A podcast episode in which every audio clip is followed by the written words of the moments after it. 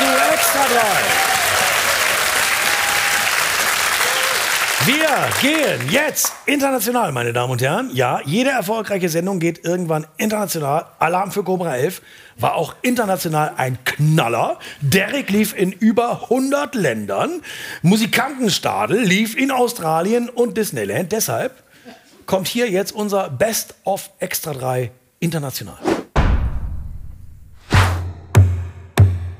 Es war mal ein Land vor vielen Jahren, da sah man Frauen mit offenen Haaren. Doch dann kam religiöser Wahn und Steinzeit im Iran. Hey, alter Mullermann, du warst schon viel zu lange dran. Du siehst aus wie der Weihnachtsmann und gehst allen auf den Sack.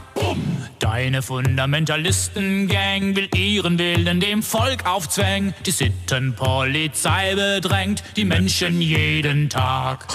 Hey, alter Mullermann, du staubiger Iran-Tyrann. Starke Frauen, die machen dir Angst und Schwule sowieso.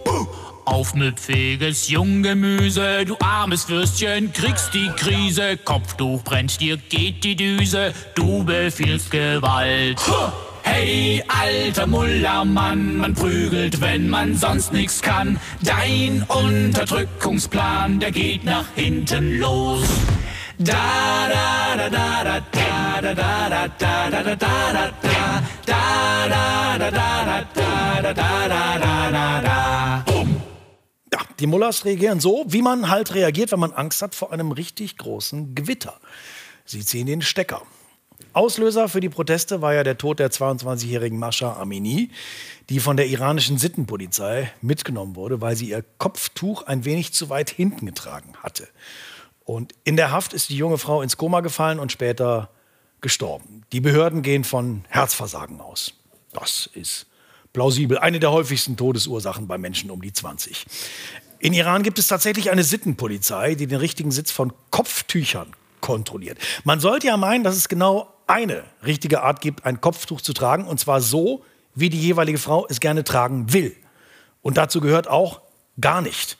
Die Machthaber im Iran sehen das aber komplett anders. Sie zwingen Frauen, sich grundsätzlich zu verhüllen, auch im Hochsommer, auch wenn sie einen Marathon laufen, alles egal. Männer dürfen natürlich in leichter Kleidung auch ohne Kopfbedeckung rumlaufen. Die Mullahs leiten das ab von ihrer Religion. Und fragen Sie sich auch manchmal, was ist das eigentlich für ein Gottesbild? Also glauben die wirklich, dass Gott, der ja allmächtig sein soll, was man so hört, ja, und alles sieht und alles weiß, sich angesichts des Zustands dieser Welt ernsthaft dafür interessiert, ob ein Kopftuch einen Zentimeter zu hoch oder zu tief sitzt? Wofür interessiert sich Gott denn sonst so? Für Astüberhang und Falschparker? Macht man Gott damit nicht sehr, sehr klein? Und angenommen, angenommen, es wäre wirklich so, dass Gott sich ernsthaft für die Kleidung der Menschen interessiert, dass er sich einmischt, dann würde Gott doch nicht ein leicht verrutschtes Kopftuch als größte Sünde ansehen, wo es doch offensichtlich richtige Sünden gibt, wie Trekking-Sandalen mit Socken oder Hoodies für 60-Jährige. Die Islamische Republik Iran ein Gottesstaat, der wirklich vollkommen aus der Zeit gefallen ist. Ich würde sagen, als Gesellschaftssystem immer keine Reise wert. Reisen Sie mit uns an einen magischen Ort zwischen Kaspischem Meer und Persischem Golf. Der Erlebnispark Iran. Tauchen Sie ein in ein Reich von Männern, die ganz viel reden, vor ganz vielen anderen Männern. Männern, die redende Männer ohrfeigen und Männern mit 620 Mikrofonen. Besonders großer Andrang herrscht gerade in unserer Themenwelt Frauenrechte. Hier empfehlen wir Frauen, den Hijab zu tragen. Bei falschem Gebrauch erwartet sie ein besonderes Highlight. Eine Stuntshow mit unserer Sittenpolizei. Erleben Sie unsere mittelalterlichen Gesetze am eigenen Leib. Das Recht, die Ehefrau zu vergewaltigen, ihr den Beruf zu verbieten und sie praktisch nie ins Stadion zu lassen. Geführt wird der Park seit 23 Jahren von Parkdirektor Ayatollah Ali Khamenei. Hier erklärt er einem neuen Servicemonteur die Parkordnung. Paragraph 3. Das öffentliche Vorsingen von Revolverheld, ich lass für dich das Licht an, ist untersagt. Und Geschäftsführer Ibrahim Raisi. Hier trifft er sich mit Sponsoren für unsere neue Themenwelt Krieg. Das Herzensprojekt der Parkleitung, die traditionsreiche Themenwelt Judentum. Hier stehen sie auch selbst mal auf der Showbühne und leugnen oder relativieren den Holocaust. Genießen Sie die beeindruckende 4D-Feuershow auf der Antisemitismus-Stage. Und dann die schaurig schöne Themenwelt Todesstrafe. Die halsbrecherischen Attraktionen hier richten sich besonders an ethnische Minderheiten, Homosexuelle und Drogenabhängige. Und weil's hier boomt, pflanzt Parkdirektor Khamenei persönlich schon den nächsten Galgenbaum. Der Höhepunkt Ihres Parkbesuchs ist unser traumhafter Wellnessbereich Meinungsfreiheit. Schalten Sie Ihr Smartphone hier ruhig mal aus. Das Internet wird hier eh zensiert. Als Oppositionelle entführen wir Sie in unsere exklusiven Einzelzimmer samt Boxstunden mit unseren Personal Trainern. Gönnen Sie sich zum krönenden Abschluss eine wehtuende Massage an der frischen Luft. Das sagen unsere Besucher. Jo, also ich fänd's zum Mittel. Wenn meine Leute so arbeiten würden, würde ich die hinrichten lassen. War toll, ich hasse Frauen auch. Der Erlebnispark Iran. Ein Spaß für alle, außer Frauen und Juden und ethnische Minderheiten und Homosexuelle und Oppositionelle und Christen. Wir müssen den Tatsachen ins Auge sehen. In Deutschland wurde Wladimir Putin über Jahrzehnte völlig falsch eingeschätzt, weil man ihn falsch einschätzen wollte. Warnhinweise gab es genug. Lust auf ein kleines Geschichtsseminar? Egal, machen wir trotzdem. 1989 war Wladimir Putin als KGB-Agent in Dresden stationiert. Er war ein kleines Licht und musste damals mit ansehen, wie die Menschen in der DDR die Mauer einstürzen ließen und der Erzfeind den Laden übernahm.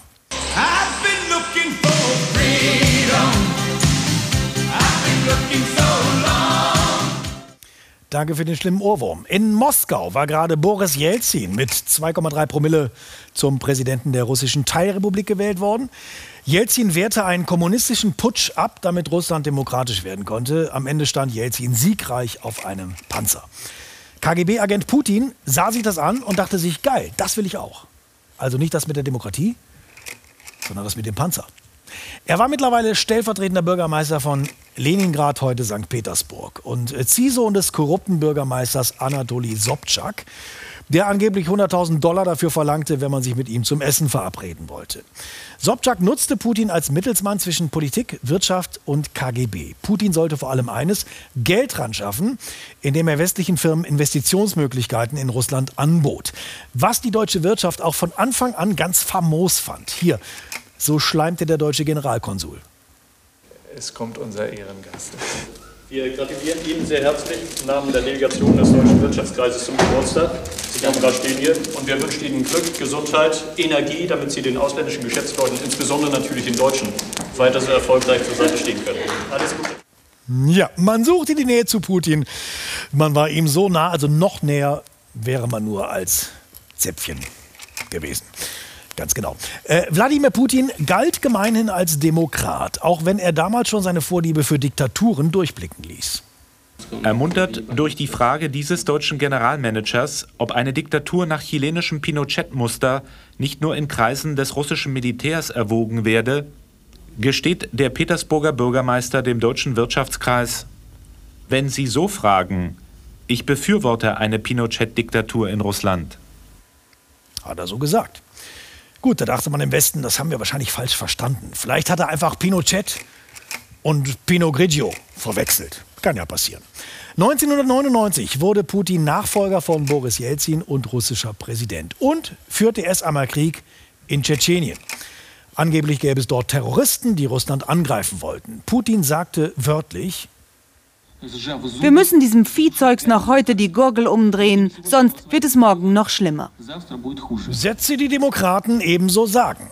Bei diesem Krieg wurden über 80.000 Menschen getötet. Es gab dokumentierte Kriegsverbrechen. Und die Stadt Grozny sah am Ende so aus. Die Konsequenzen für Putin ließen nicht lange auf sich warten. Der Westen reagierte prompt. Putin wurde nach Berlin eingeladen und durfte im Bundestag sprechen, wo er ganz lieb und mit süßem Akzent sagte, wie sehr er den Westen und seine Werte mag. Der Kalte Krieg ist vorbei. Ja, aber da stand doch dann bestimmt jemand auf und sagte, ja, Wladimir, der Kalte Krieg ist vorbei, weil du einen unmenschlichen heißen Krieg führst, während du hier sprichst. Ja? Ist keiner aufgestanden? Doch. Alle sind aufgestanden, aber nicht aus Protest gegen den Kriegsherrn Putin, nein, für Standing Ovations.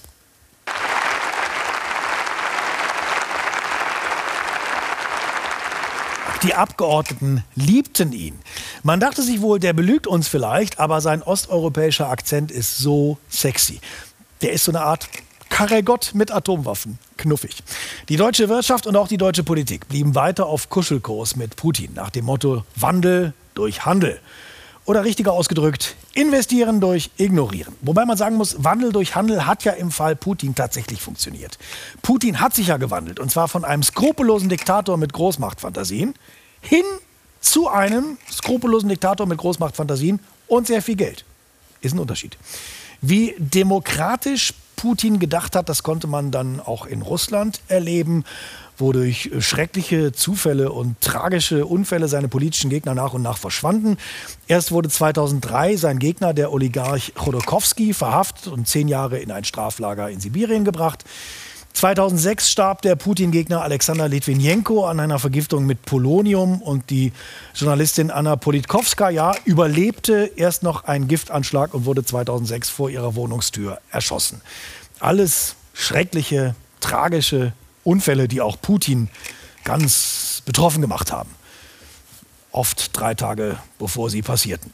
All das hat den Westen aber nicht davon abgebracht, Putin als echten Demokraten zu sehen. Die Vergiftungen wurden zwar kritisiert, aber insgesamt sah man darin weniger ein politisches Problem als vielmehr ein gastronomisches Problem.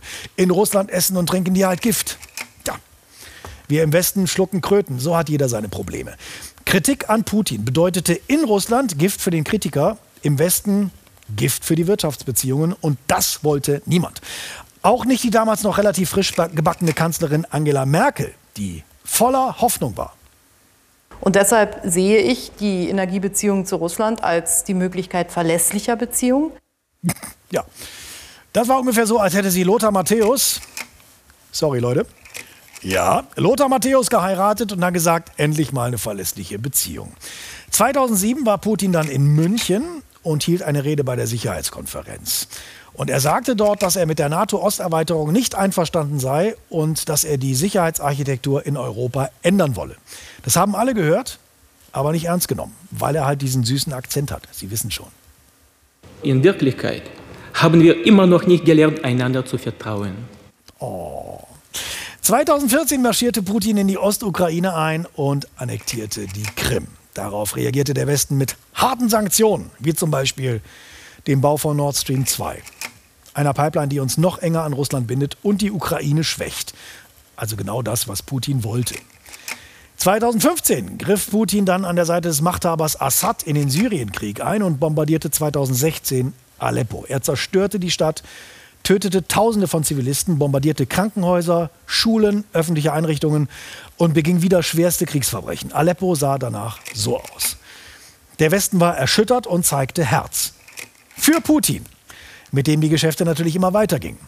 Ach ja, 2015 war Putins Gegner Boris Nemtsov erschossen worden und 2020 wurde Alexei Nawalny vergiftet. Und das sind nur einige wenige von unzähligen Anschlägen und Morden, Entschuldigung, tragischen Unfällen, hinter denen aller Wahrscheinlichkeit nach der Kreml steckte. Also ganz normale russische Innenpolitik, die immer mal kurz für Unruhe gesorgt hat, dann aber auch schnell wieder verdrängt wurde. Am 24. Februar 2022 überfiel Putin die Ukraine und führt einen brutalen und verbrecherischen Vernichtungskrieg dort. Und jetzt kann man sich vorstellen, wie groß in Deutschland die Überraschung war. Wir wurden belogen. Viele von uns, mich eingeschlossen, ich sage das ausdrücklich, haben sich komplett in der russischen Führung und in Putin getäuscht. Zu oft ist gelogen worden, zu oft ist betrogen worden. Wie gelogen wurde, wie wir hintergangen wurden. Man ist immer schlauer, wenn man aus der Apotheke kommt äh, und nicht, wenn man in die Apotheke hineingeht. Ja, wenn man seine politischen Informationen aus der Apothekenumschau bezieht. Die Ukraine sieht inzwischen so aus, im Vergleich dazu nochmal Syrien und Tschetschenien. Also völlig klar, mit einem solchen Krieg in der Ukraine Konnte niemand rechnen. Putins Freunde, die gab's in Mengen. Salvini, Le Pen, Farage, die steckten all die Jahre tief im Autokratenarsch. Hurra! Miese Opportunisten haben ihn stets hofiert und seinen Diktatorwahnsinn einfach nur ignoriert. Putins Freunde, die gab's in Mengen, doch jetzt springen viele ab, bis auf ihn. Es bleiben ihm nur noch Schurken, Lukaschenko, Kim Assad. Früher haben Oligarchen durch Putin voll Fett kassiert. Jetzt fliehen sie in ihren Yachten, während man ihr Geld einfriert. Putins Freunde, die sehen mit Schrecken, er fährt Russland an die Wand. Vielleicht rettet ihn noch China. Hallo. Dann haben die ihn in der Hand. An Russland kann man sehen, wie schlecht es für uns im Westen ist, sich in wirtschaftliche Abhängigkeit von Despoten zu begeben. Und wir haben ja immer gedacht, das funktioniert.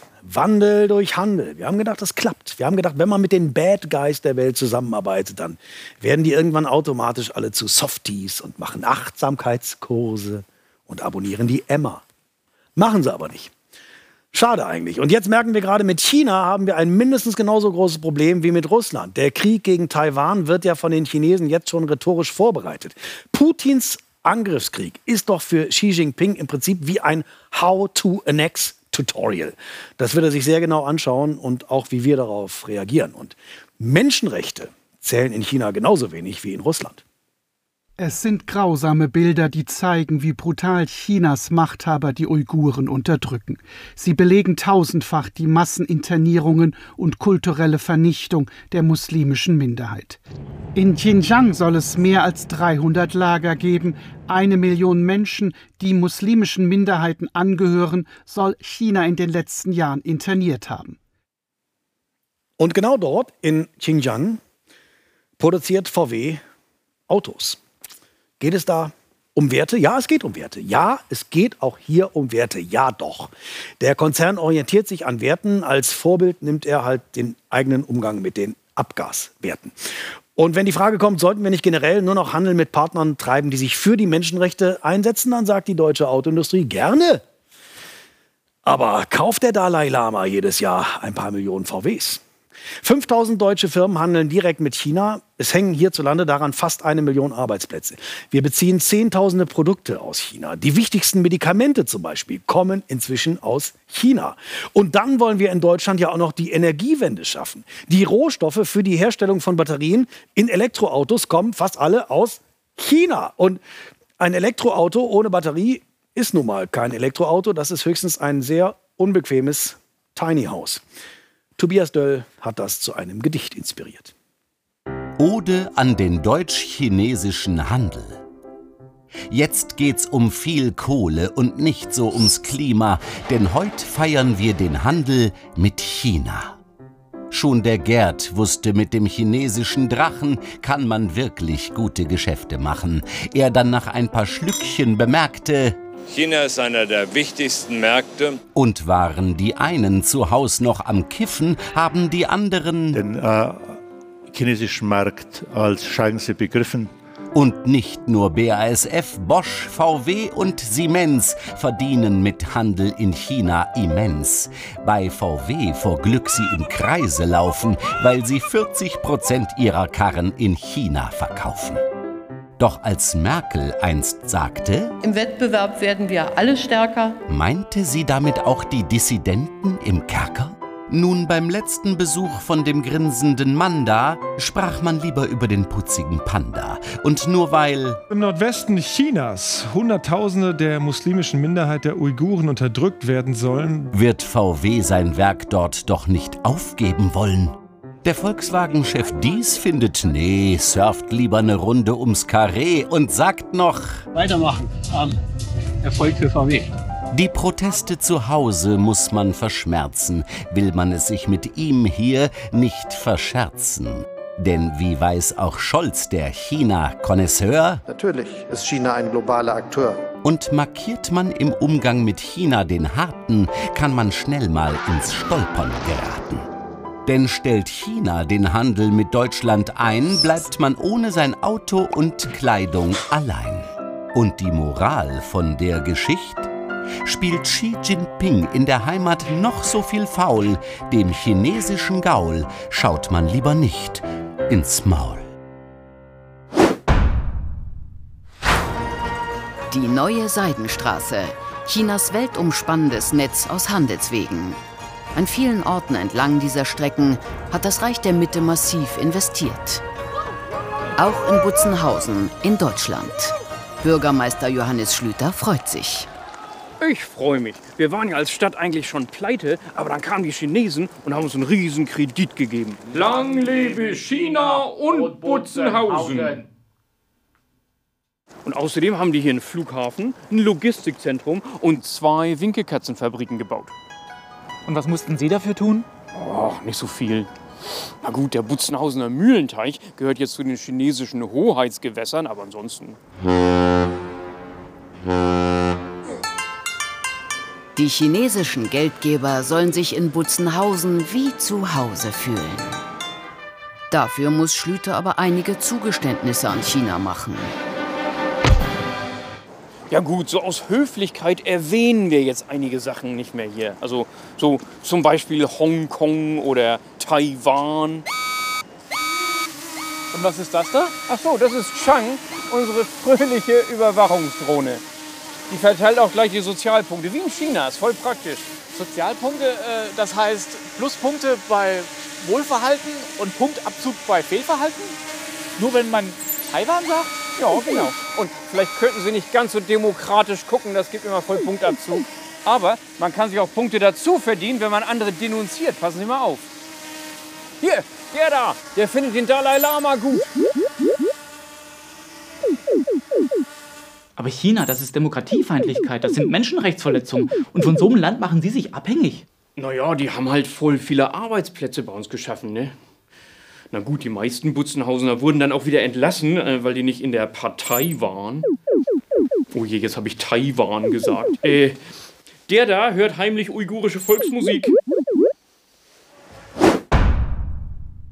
Die USA galten ja lange als Hort der Demokratie. Schon bei der Gründung kamen die Pilgerväter ins Land und sagten, hey, wir kommen, weil man uns woanders die Lebensgrundlage nimmt, uns entmündigt, verfolgt und tötet. Und das wollen wir hier ändern, indem wir erstmal den Menschen die Lebensgrundlage nehmen, sie entmündigen, verfolgen und töten. Jahrzehntelang haben die USA die Demokratie exportiert, nach Afghanistan zum Beispiel und in den Irak. Nach dem Motto, Leute, wir bringen euch Demokratie und wenn ihr nicht wollt, dann bomben wir euch als Gratisservice auch gern dahin. Und nach all den Demokratieexporten scheint jetzt zu Hause nicht mehr allzu viel davon übrig zu sein. Es ist ja so, alle zehn Jahre gibt es in den USA eine Volkszählung, danach werden die Stimmbezirke neu zugeschnitten. Der letzte Zensus war 2020.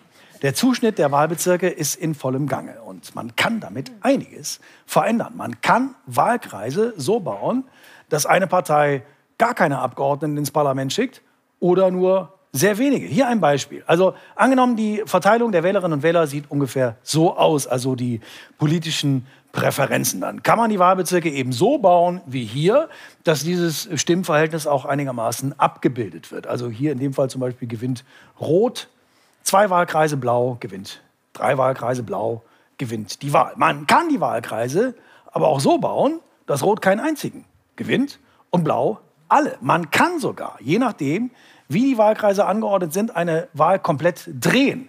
Ja, indem man die nämlich so innovativ und kreativ zuschneidet, dass die Partei, die weniger Stimmen hat, also in dem Fall Rot, die meisten Wahlbezirke gewinnt und damit die Wahl. Das ist ein Verfahren, da würde man wahrscheinlich sogar in Nordkorea sagen, nein, das ist uns zu undemokratisch. In den USA würde jede dieser Wahlkreisentscheidungen vor Gericht landen oder fast jede dieser Entscheidungen. Sie sind auf jeden Fall hoch umstritten und der Supreme Court will genau das verhindern, dass dagegen gerichtlich vorgegangen werden kann. Ebenso ist der Supreme Court gegen eine Verschärfung der Waffengesetze. Zum Beispiel hat er ein New Yorker Gesetz gekippt, das besagte, dass man für das Tragen einer Waffe in der Öffentlichkeit eine Begründung braucht. In New York war das immer so. Braucht man jetzt nicht mehr. Man kann einfach eine Waffe tragen, übrigens auch verdeckt. Ist ja auch schöner, ne? wenn es eine Überraschung ist. In der Diskussion zum Beispiel. Da bekommt der Begriff Totschlagargument auch eine ganz neue Bedeutung. Also man kann überall mit einer Waffe rumlaufen, weil, was weiß ich, ja, weil das Schnellfeuergewehr einfach farblich geil zum Outfit passt oder einfach nur aus Bock. Man braucht keinen Grund. Der Chef der NRA, der National Rifle Association, Wayne LaPierre, sagt sogar, das verfassungsmäßige Recht, Waffen zu tragen, ist ein von Gott an alle Amerikaner verliehenes Geburtsrecht. Also so stellt man sich in den USA Gott vor. Dass Gott sagt, hey, liebe Amis, ich habe bei der Schöpfung versehentlich ein paar Menschen zu viel gemacht könnt ihr den Fehler vielleicht mal beheben. Dafür habe ich euch die Waffen doch gegeben. Übrigens, Fun Fact am Rande: Die Wahlkämpfe von Donald Trump wurden mit 35 Millionen Dollar Spenden von der NRA, der Waffenlobby, finanziert. Also die NRA hat nicht nur enormen Einfluss, sie hat sogar wahre Superkräfte. John Fricky kann das erklären. Ein Morgen wie jeder andere für unseren Superhelden, als plötzlich da waren Schüsse. Ich werde gebraucht. Endlich ein Superheld! Was ist hier los? Ein paar leicht Verletzte, aber auch Tote. Es waren zwei Typen mit Sturmgewehren. Ein Fall für mich. Mit Gewehren kenne ich mich nämlich aus. Denn ich bin NRA-Man. NRA-Man, mach was gegen diese Schießereien. Okay, ich kann meine Superkraft anwenden, aber Ruhe. Ich muss mich konzentrieren. Was macht er? Beeindruckend. Durch die Kraft meiner Gedanken und Gebete sende ich aus. Äh, Gedanken und Gebete. Fertig. Moment, das war's jetzt? Geht er jetzt wieder? War nicht doch. Ah, super, erste Hilfe. Genau, gegen gemeine Typen. Mit 1A Schießeisen. Spendabel. Kostet das was, dass hier jeder eine Waffe kriegt? Der einzige Preis, den du zahlen musst, ist eine höhere Chance, erschossen zu werden als in jedem anderen reichen Land. So 25 Mal höher. Aber der Preis, den du kriegst, ist eine 28,5 Mal höhere Freiheit. Hab's nachgerechnet. Ein guter Deal. Auch super für Kinder. Sturmgewehre helfen gegen Verkehrsunfälle und Krebs. Die Statistik zeigt es. In anderen Ländern sind das sehr häufige Todesursachen. Doch in den USA lautet bei Kindern und Jugendlichen die Todesursache Nummer 1 Schusswaffen. Das kann nicht sein. Doch, dem Krebs haben wir es gezeigt. Aber kann man den Zugang zu Waffen nicht etwas mehr reglementieren? Und hat mal jemand einen Verband? Leider kann man das nicht stärker reglementieren, denn Schusswaffen sind in unserer DNA, wie das Schaubild zeigt. Da kann man nichts machen. Hier, leg das auf die Wunde. Mmh, schön kühl. Die Täter kommen zurück. Schnell, alle schießen. Und ich muss jetzt los. Weil nach so Schießereien gibt's manchmal ganz komische Diskussionen um unsere prächtige Verfassung. Besonders den zweiten Verfassungszusatz muss ich schützen, gewährt er doch allen das Recht auf Schusswaffen. Wie alles aus dem Jahr 1791 ergibst du auch heute noch komplett Sinn. Deswegen praktiziere ich auch regelmäßig Aderlass. Traue keinem chemischen Element über 30. Frauen sowieso nicht und respektiere das individuelle Recht auf Sklavenhaltung. Tja.